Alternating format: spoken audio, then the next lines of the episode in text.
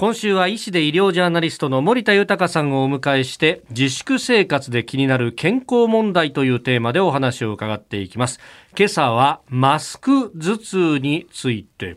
あんまり聞いたことないんですけどこれどういうもんなんですか？マスクによって引き起こされる頭痛がマスク頭痛というふうに呼ばれつつあるんですね。で最近多くなっているということなんです。えこれマスクがどういう仕組みで頭痛につながってくるんですか？はい。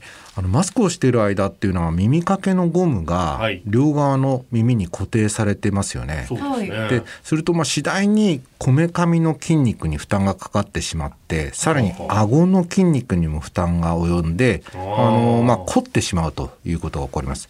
で最終的にはですね首の左右にあって、はい、頭から鎖骨にかけて縦に走っている胸鎖乳突筋という筋肉に凝りが生じてしまうということなんですね。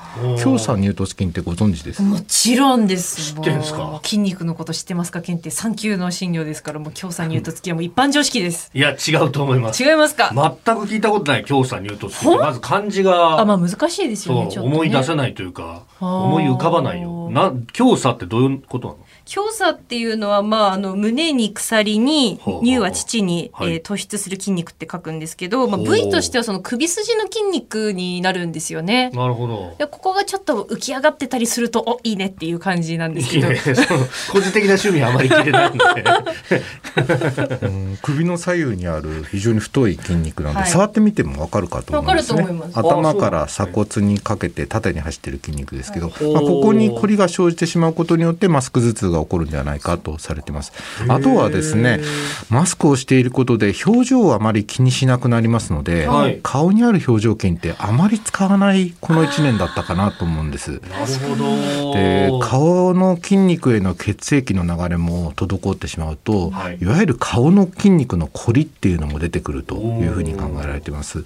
ですから首、顔、それらの筋肉全体に凝りが生じてしまうことで頭痛、まあそれもいわゆる緊張型の頭痛が生じることがこのマスク頭痛の本体ではないかと考えられているんですね。これそうなってくるとどうやって対処したらいいんですか？はい。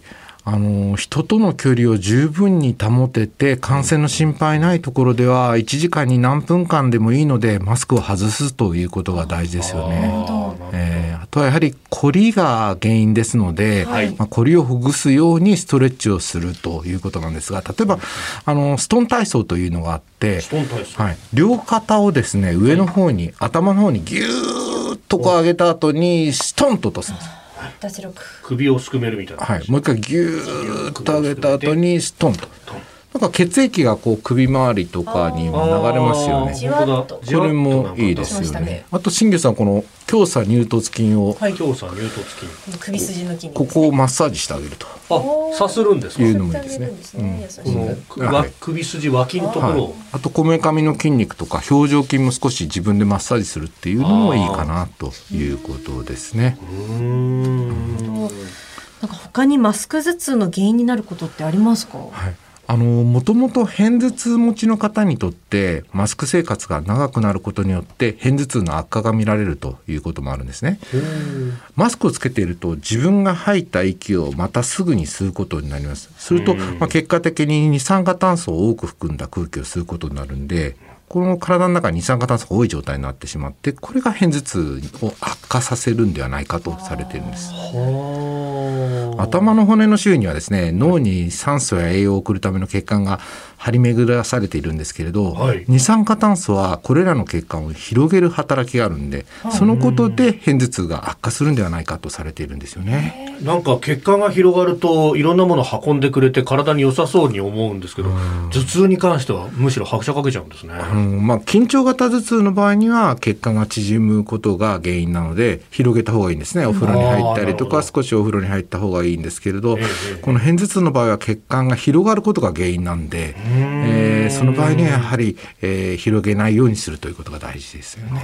えー、自粛生活で気になる健康問題今朝はマスク頭痛について医師で医療ジャーナリスト森田豊さんに伺いました。先生明日もよろしくお願いします。よろしくお願いいたします。お願いします